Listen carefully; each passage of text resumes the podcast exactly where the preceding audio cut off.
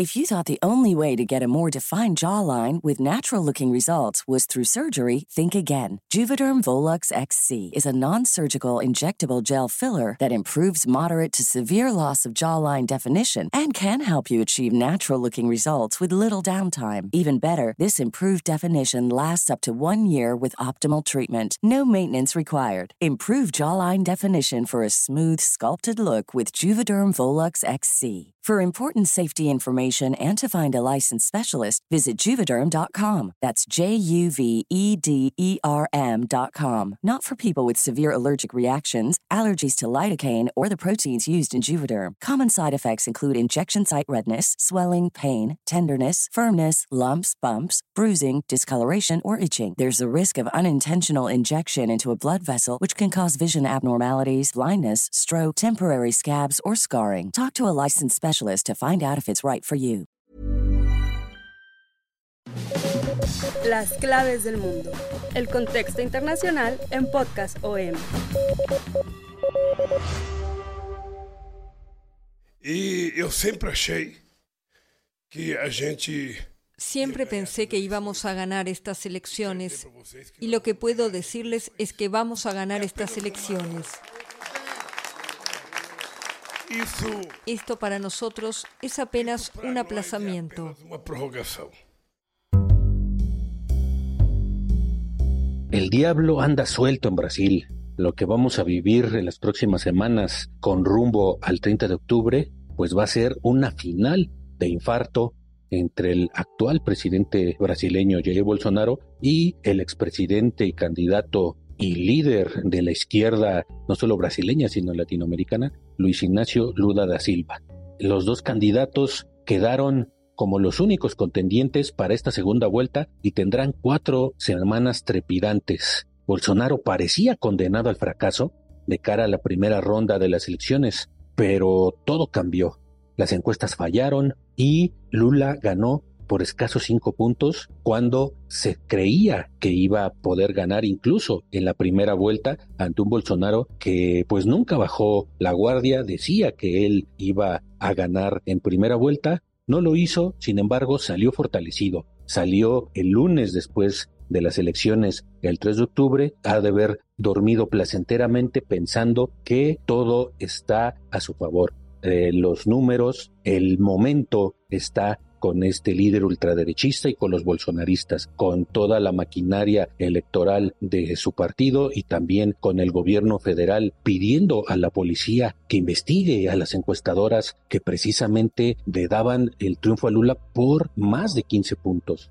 Entonces, ¿qué es lo que está pasando en Brasil? ¿Por qué aparte el diablo anda suelto? Esto tiene que ver con los líderes evangélicos. Ahora el voto evangélico y el voto de los católicos es más importante que nunca, tanto incluso Lula les está guiñando el ojo y pues todos temen que el candidato izquierdista pues termine corriéndose al centro después de haber sostenido por décadas una candidatura y una presidencia con posturas de izquierda. De esto le vamos a hablar en esta nueva edición de Las Claves del Mundo. Los saludamos con mucho gusto, como cada semana, en este podcast de Organización Editorial Mexicana. Soy Víctor Hugo Rico, editor de la sección de Mundo del Sol de México, y para hablar de esta carrera de infarto que vamos a vivir, estos trepidantes días que tenemos por delante en Brasil, me acompaña mi compañero y amigo Jair Soto, coeditor de la sección de Mundo del Sol de México. Yair, un gusto saludarte como siempre y pues estamos a la espera de lo que pueda suceder en estas semanas. Hola Víctor, un gusto volver a compartir micrófonos contigo, un gusto que nos estén acompañando a todos nuestros podescuchas, bienvenidos a las claves del mundo. Y sí, efectivamente un tema realmente trepidante en el que toda América Latina está volteando, todo el mundo está al pendiente de lo que va a suceder en Brasil con este giro que se esperaba por parte de las encuestas de, de la izquierda y que Brasil se sumara a esta ola rosa de partidos de izquierda al poder, pues parece ser que se retrasa retrasa después de lo que se cree un fallo en las encuestas que incluso lo ponían como vencedor de esta primera vuelta y pues ha creado una destabilización y pérdida de credibilidad en estas encuestas brasileñas. Va a ser un tema muy importante a evaluar de cara a la segunda vuelta electoral en Brasil el 30 de octubre y aparte de eso también se va a complicar pues todo el tema de este pleito entre ambos contendientes y sobre todo también la desinformación que cada vez se posiciona más en los países que celebran elecciones y como ya lo habíamos visto en los últimos meses, fue eh, totalmente partícipe la desinformación en estas campañas y también se espera que para este mes, bueno, ya menos de 30 días para la segunda vuelta, también va a ser protagonista que puede ser clave para esos votos perdidos, esos votos que se van a pelear en esta segunda vuelta en Brasil. Entonces es un tema fuerte, importante, que se avecina para toda la región. Así es, eh, unos días antes de las elecciones del pasado 2 de octubre, eh, las últimas encuestas, sobre todo de Datafolia, que es la casa encuestadora más prestigiada de Brasil, daban a Lula incluso el 50% de los votos por un 33-34% de Jair Bolsonaro. Todo hacía prever de que Lula arrasaría y lo que esperábamos ese día ya no era ver si Lula ganaba o no, lo que esperábamos ver era con cuánto de diferencia y si ganaría en primera vuelta, se convertiría en presidente electo o tendría que esperarse una segunda vuelta, pero todo el mundo lo daba por descontado. Sin embargo, llegó ese día clave el 2 de octubre y después de que cerraron las casillas de votación en todo el país, los primeros resultados empezaron a dar pues una tendencia que daba a Jair Bolsonaro al principio el triunfo, aunque empezó pues con el 1% de las casillas contabilizadas, el 10, el 20, eh, Bolsonaro se veía arriba en las encuestas hasta por un 7%. Entonces ahí fue donde empezó el nerviosismo en el cuartel general de Lula y del Partido de los Trabajadores en Sao Paulo, que veían que los pronósticos no se estaban cumpliendo. Poco a poco, ya después del 50% de los votos computados, empezamos a ver una tendencia que empezaba a voltearse. Lula se puso arriba de los resultados electorales que se iban dando pues casi cada minuto a minuto allá por el, Supremo Tribunal Electoral de Brasil y ya cuando por el 80% ya le daban una eh, victoria de cuatro puntos. Al final, ya cuando terminó la jornada ya con más del 99% de los votos contabilizados, apenas superaba cinco puntos arriba de Bolsonaro pero pues era totalmente insuficiente para que ganara eh, la elección en primera vuelta. Eh, al final se alzó Lula con el 48.43% de los votos frente al 43.2% del actual presidente de ultraderecha allá en Brasil. Esto pues lo acercaba al 50%, pero la sorpresa fue que Bolsonaro estaba muy cerca, ¿no? Esto pues a pesar del triunfo de Lula, se veían las caras largas de los simpatizantes del Partido de los Trabajadores, de los simpatizantes de izquierda brasileños, se veían las caras largas porque esto significaba pues que Bolsonaro había tenido un impulso mayor del que se esperaba. Yo acho que tem fraude porque Creo que hubo fraude con tantas manifestaciones que hubo pro Bolsonaro con Simón Tebet con tan pocos votos, Ciro con tan pocos. Para mí no tiene sentido que Bolsonaro quedara detrás de Lula. para mí no faz sentido Lula está lá na frente y Bolsonaro lá para lá para trás.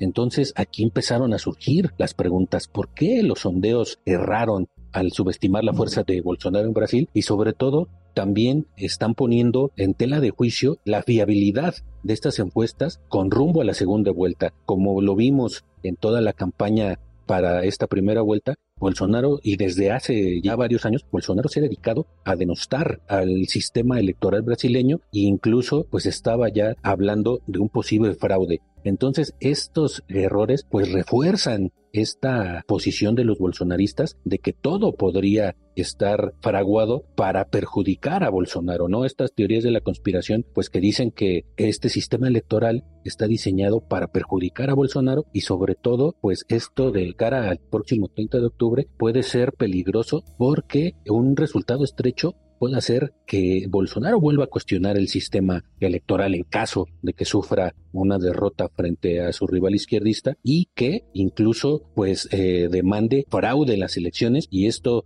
pues de acuerdo con varios medios brasileños y politólogos, esto pone en peligro totalmente la democracia en Brasil. Entonces, pues ante este hecho, las casas encuestadoras han puesto pues eh, innumerables pretextos o innumerables causas de qué fue lo que falló, ¿no? Esta pregunta es lo que está dominando ahora las elecciones en Brasil, Jair. Sí, efectivamente, Vic. Y es que antes que nada también hablar de, este sentido de que más allá de que Bolsonaro también alegue fraude, eh, el tema también preocupa a especialistas y a incluso otros países de que esto vaya más allá de la radicalización. ¿Por qué? Porque incluso se habla de que puede haber un golpe de Estado en caso de que Lula da Silva gane esta elección. En primer lugar, durante el mandato de Jair Bolsonaro se permitió que los ciudadanos pudieran portar armas y aumentó la compra de, armamento para civiles y sobre todo pues simpatizantes bolsonaristas que han estado eh, armándose, incluso han estado hablando de que ellos estarían de acuerdo en llevar a cabo un golpe de Estado y esto no es simplemente una evaluación que den especialistas, una previsión, no, sino incluso el mismo presidente Bolsonaro después de que ha atacado a estas máquinas de votación pues también ha instado a llevar a cabo esta guerra. Textualmente él dicho, si es necesario, iremos a la guerra en caso de perder las, las elecciones. Unos discursos que totalmente están eh, llamando la atención a nivel mundial y sobre todo estos esfuerzos que ha hecho en los últimos meses de cara a estas elecciones es de tener a su lado al ejército. Entonces también es preocupante el hecho de que pueda haber un levantamiento armado por parte de los civiles bolsonaristas encabezados por el mismo presidente y esto pues está encendiendo la alerta global que puede desestabilizar a otras naciones que también están dominados por una izquierda desde hace años y con el aumento de grupos de extrema derecha pues se pueden ver alimentados también a resurgir movimientos radicales golpistas contra gobiernos de izquierda.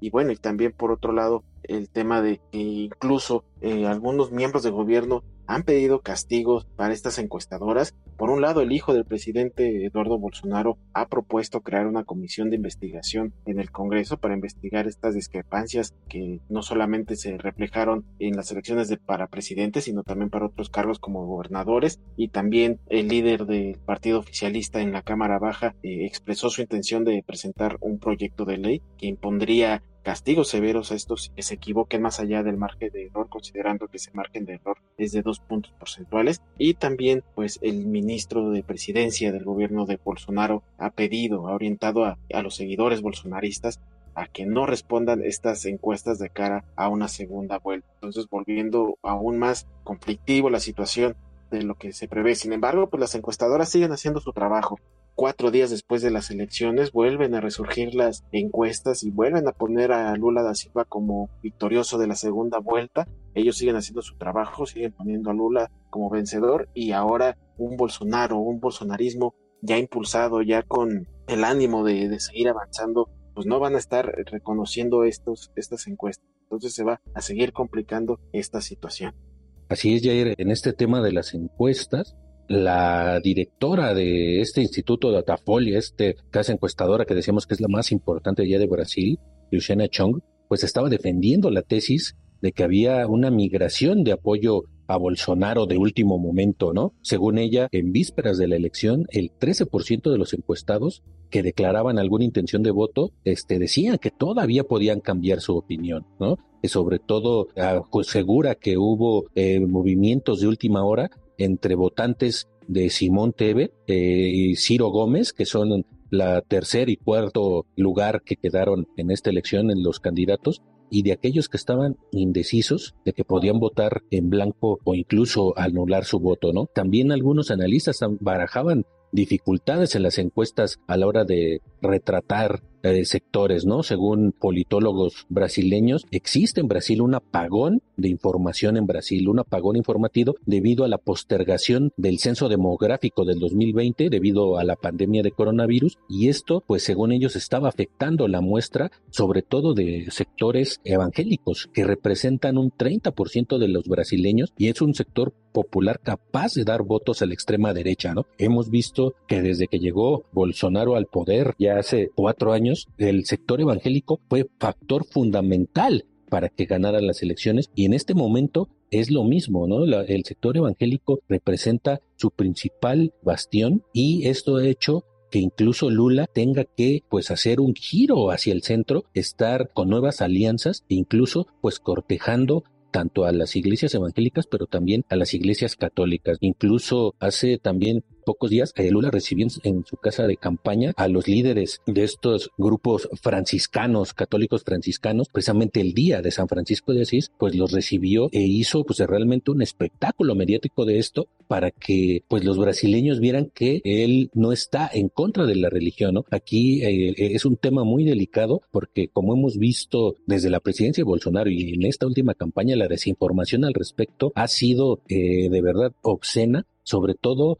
en cuestiones de acusar a Lula de llegar a la presidencia piensa acabar con las iglesias, ¿no? Piensa acabar con la religión en Brasil. Esto ha sido desmentido eh, en una innumerable cantidad de veces por Lula e incluso pues ya se hablaba de que el diablo estaba entrando a la campaña en Brasil precisamente por informaciones más bien por desinformaciones, ¿no? Noticias falsas que estaban circulando sobre todo en redes sociales, en Facebook, en Instagram y en WhatsApp, de que eh, Lula tenía incluso pacto con el diablo. Y Lula, extrañamente, salió en vivo a decir textualmente, dice, Lula no tiene pacto, ni jamás conversó con el diablo. Esto afirmó eh, Lula en vivo en, en, un video que publicó en sus redes sociales después de que se difundieran estas noticias eh, falsas promovidas por grupos favorables a Bolsonaro, ¿no? Esto parecería de risa, pero es un factor importantísimo que ahorita está en boca de todos también en Brasil, ¿no? La religión ha entrado en la campaña principalmente debido a Bolsonaro, ha tenido a que Bolsonaro tiene un discurso centrado en la defensa de los valores cristianos y conservadores y en contra de lo que él le llama la amenaza comunista que representa, según él, Luis Ignacio Lula da Silva. El líder de ultraderecha también ha acusado varias veces a Lula precisamente de incluso clausurar las iglesias si recupera el poder. Esto fue lo que originó que Lula invitara a su casa de campaña a este grupo de padres franciscanos, ¿no? Y por el otro lado, también el propio Bolsonaro está siendo centro de un enorme alboroto mediático en redes sociales por un video que es al parecer del 2018 en el que aparece pronunciando un discurso en un templo masónico. Esta cuestión de la masonería también está entrando en la campaña en Brasil. En el video se ve un altar en el que Bolsonaro está hablando y en ese video se ven imágenes y símbolos propios de la masonería que tanto católicos como evangélicos asocian pues con Satanás. Esto hizo que incluso pues eh, bolsonaristas empezaran a cuestionar sus, sus creencias religiosas, empezaron en redes sociales a expresar su sorpresa al punto de lanzar la etiqueta en Twitter qué decepción para manifestar su disgusto sobre Bolsonaro, su lema de campaña es Dios, patria y familia, esto lo ha adoptado para esta campaña, que incluso está asociado, si ustedes escucharon nuestro podcast pasado, que incluso también la ultraderecha en Italia está usando este lema, pero que más asociado también con el fascismo. Sin embargo, varios simpatizantes de Bolsonaro pues aseguran que, o empezaron a asegurar que el presidente es en realidad uno de los falsos mesías de los que se advierte en la Biblia, copiado literalmente de algunas de las respuestas a este video en redes sociales. Entonces, todo esto está pues haciendo una campaña sumamente polarizada, pero también con un humor espeso como nunca se había visto en Brasil. Este cóctel de noticias falsas, de acusaciones, ya no solo tiene que ver con la corrupción de lo que se acusa Lula, no tiene que ver con el tema económico, que también es muy importante, de acusaciones de fraude electoral, este temor de pues, una guerra civil, de violencia armada, porque ya ha habido varios asesinatos en la campaña donde, pues, sobre todo militantes del PT fueron asesinados por bolsonaristas solo simplemente por expresar su simpatía por el líder de izquierda. Todo esto está creando un ambiente sumamente espeso, sumamente nebuloso y oscuro que va a estar rodeando a las campañas allá en Brasil, Jair. Sí, así es, Vic, porque sobre todo ahora, a, unos días de esta segunda vuelta, también ya se tiene que empezar a pensar en las estrategias políticas de estos candidatos. Hablabas muy bien desde el sentido social de lo que la gente le interesaba, ¿no? El aspecto religioso, el aspecto social, pero también ahora tiene tanto Bolsonaro como Lula tienen que empezar a pensar en esos votos de los indecisos o de los partidos que ya quedaron descartados. Y ahora sí estos dos contendientes pues ya empezaron a recibir días después de las elecciones el apoyo de figuras claves que inclusive hay adversarios de cierto candidato que ya se están postrando a favor de Lula en esta una feroz carrera para recuperar estos votos que les digo para ganar balotaje presidencial de Brasil el 30 de octubre. Los primeros movimientos fueron las declaraciones de apoyo a Bolsonaro por parte de los gobernadores de los estados de Sao Paulo, de Minas Gerais y de Río de Janeiro, que en ese orden constituyen los tres mayores colegios electorales y concentran en conjunto a 63 millones de electores sobre un total de 156 millones en el país. Por un lado, Claudio Castro, que es gobernador de Río de Janeiro y que pertenece al Partido Liberal, que es donde está afiliado Bolsonaro, pues eh, este apoyo no es novedad. Sin embargo, también Romeo Semá, que es gobernante de Minas Gerais, es miembro del Partido Novo, que tiene un corte liberal y es cercano a las ideas del gobernante, eh, sobre todo en lo económico, también se alineó a Bolsonaro. Y finalmente también está el caso de Rodrigo García, que es gobernador de Sao Paulo, que en estas elecciones aspiró a la reelección, pero quedó fuera de la disputa en la primera vuelta en estas elecciones, ganada por el bolsonarista Tarcisio Gómez de Freitas. Sin embargo, aún así, aunque era enemigo del partido bolsonarista, se alineó a las intenciones del presidente de apoyarlo. Es importante estos tres apoyos porque son los tres estados más populosos del país y que puede significar una, una ventaja a favor del todavía presidente. También Bolsonaro por otro lado, sumó el respaldo del ex juez Sergio Moro, que es némesis del expresidente izquierdista e ícono de la lucha contra la corrupción que salpicó al mismo Lula da Silva y a su Partido de los Trabajadores. Moro fue elegido senador este domingo en esas elecciones legislativas con casi 1.9 millones de votos en su estado Paraná. Y como juez, Moro lideró esta mega causa del Lavallato, un proceso que destapó una red de sobornos en la estatal Petrobras y que envió a Lula a prisión en 2018. Y tras la elección de Bolsonaro como presidente en 2018, eh, Moro asumió como ministro de Justicia pero esta relación se desgastó, se quebró y terminó renunciando en 2020 tras acusar al jefe de Estado de interferir en investigaciones policiales contra sus familiares. Y por su parte, pues, Lula da Silva obtuvo el apoyo del ex candidato Ciro Gómez, aunque fue más eh, obligado más a. Gómez quedó en cuarto lugar, lo mencionabas hace rato, Vic, con el 3.04% detrás de la senadora Simeone Tebet, que también se sumó al apoyo al izquierdista un día después de, Gómez, y entre ambos candidatos eh, suman 8.5 millones de votos. Hay que considerar que esta diferencia que hubo entre Lula y Bolsonaro fue de 6.18 millones de votos. Entonces, ahí nos damos cuenta de la importancia de sumarle el respaldo tanto de Gómez como de Tebet hacia Lula, si es que quiera ampliar su ventaja el exmandatario contra Bolsonaro. Y finalmente también Lula recibió el apoyo del expresidente brasileño Fernando Enrique Cardoso, quien en un tuit dijo que lo votará para honrar una historia de lucha por la democracia y la inclusión social. Este respaldo pues es más un respaldo más simbólico, sin embargo pues también es eh, considerado que siendo un enemigo en su momento de Lula, pues ahora tiene este respaldo en una clara crítica a la administración actual de Jair Bolsonaro. Es por eso entonces que ante este resultado apretado del pasado 2 de octubre ya se empiezan a, pensar en estos ajustes en el que Lula incluso debe de inclinarse un poco al centro, al centro izquierda y llegar a acuerdos con este sector y sobre todo conquistar a quienes se abstuvieron y también eh, tiene que enfocarse en no descuidar esta conexión con las clases populares en caso de que llegue a haber acuerdos con otros otras fuentes políticas, otras corrientes políticas. Este es el, camino que se le espera tanto a Lula como a Bolsonaro en estas alianzas estratégicas para tratar sumar más eh, votos de cara a la segunda vuelta, Vic. Sí, en este caso de Ciro Gómez fue muy sintomática pues, de lo que está pasando en Brasil, de que nadie está convencido de nadie cuando anuncia que va a, apoyar la candidatura de Lula, como bien lo decías, a regañadientes, pues en este video, en esta declaración que hace para hacer el anuncio, pues lo primero que dice es de que para él, tanto Lula como Bolsonaro, se les hacen las peores opciones de Brasil, que para él ninguno. Sin embargo, dada la situación, pues tendré que inclinarme por Lula, ¿no? Entonces, pues esto es como un, una manzana envenenada para Lula, ¿no? Es lo que hace entrever, ya que, pues, eh, dice, pues ninguno de los dos me parece el, es el bueno, pero pues bueno, le voy a dar eh, mi confianza a Lula, pero pues hay que pensar en los electores, ¿no? En los pues como aproximadamente 3 millones de votantes pues que le dieron su sufragio a Ciro Gómez, pues qué es lo que pensará, ¿no? De que este candidato pues, haya dicho, pues no hay de otra, ¿no?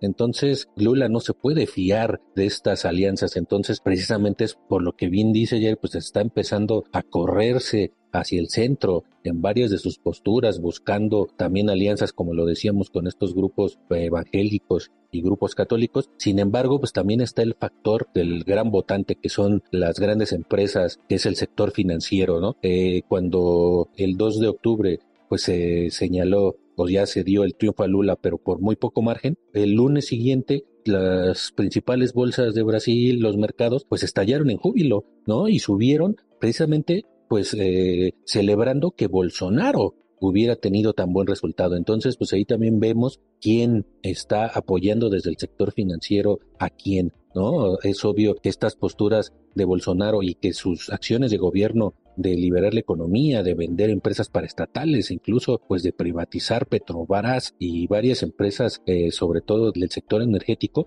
pues está bien visto, ¿no? Y por el otro lado, también eh, los agronegocios vieron con buenos ojos este, este impulso de Bolsonaro. Si vemos un mapa de Brasil, nos daremos cuenta que Brasil está tan polarizado como su mapa político, ¿no? De toda la, parte de la costa este todas las grandes ciudades, a pesar de que las principales ciudades y las principales gobernaturas quedaron en manos de pues de conservadores, en esas partes es donde Lula tiene su mayor eh, fuente de votos y todo el, oeste de Brasil, sobre todo en esta zona del Amazonas, votó masivamente por Bolsonaro, a pesar de la destrucción que se está viviendo en el Amazonas, que ha sido eh, denunciada en el mundo, a pesar pues de toda la, la deforestación, de toda esta lucha que se está llevando por defender el Amazonas, pues la gente quiere trabajos y está de acuerdo con las políticas de Bolsonaro de privatización y de permitir la explotación agrícola y minera en estas zonas, a pesar de pues la grave ecocidio que está llevando a cabo. Esto también da mucho de qué hablar, ¿no? Que esta gente que vive en estas partes haya votado masivamente por Bolsonaro en lugar de, de por Lula. Esto también fue un duro golpe a la campaña del izquierdismo y también al duro golpe a los grupos ecologistas allí en Brasil. Y en este clima de polarización total es por lo que viviremos esta segunda vuelta de infarto el próximo 30 de octubre. Yo espero que Lula Espero que Lula gane, creo que Lula logrará ser electo, pero creo que la elección será muy ajustada. Así se va a poner este tema demasiado candente en Brasil ya para cerrar unas elecciones latinoamericanas en el ojo del huracán. Así nosotros nos despedimos de este podcast esperando que haya sido de su agrado, de su gusto y que les haya ayudado a entender cómo está la situación en estas elecciones en Brasil. Les damos las gracias que nos hayan escuchado nuevamente. Los esperamos todos los lunes con un episodio nuevo de las claves del mundo a través de las principales plataformas de podcast como Spotify, Google Podcast, Apple Podcast, Acast, Deezer, Amazon Music. Ahí podrán encontrar también todo el contenido que Organización Editorial Mexicana pone a su disposición. Los invitamos también a que nos sigan escribiendo a través de nuestra cuenta de Twitter, arroba el sol de guion bajo México y también nuestro correo electrónico podcast arroba mx para que nos hagan llegar sus sugerencias, sus dudas, sus críticas, sus saludos. Muchísimas gracias también a la producción de Natalia Castañeda. Gracias nuevamente Vic nos escuchamos la próxima semana.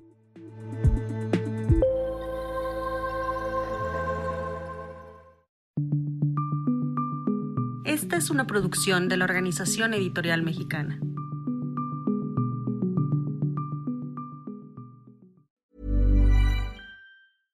How would you like to look 5 years younger? In a clinical study, people that had volume added with Juvederm Voluma XC in the cheeks perceived themselves as looking 5 years younger at 6 months after treatment. Look younger, feel like you. Add volume for lift and contour in the cheeks with Juvederm Voluma XC. Reverse signs of aging by adding volume to smooth laugh lines with Juvederm Volure XC. For important safety information and to find a licensed specialist, visit juvederm.com. That's J U V E D E R M.com. Not for people with severe allergic reactions, allergies to lidocaine, or the proteins used in Juvederm. Common side effects include injection site redness, swelling, pain, tenderness, firmness, lumps, bumps, bruising, discoloration, or itching. There's a risk of unintentional injection into a blood vessel, which can cause vision abnormalities, blindness, stroke, temporary scabs, or scarring. Talk to a licensed specialist to find out if it's right for you.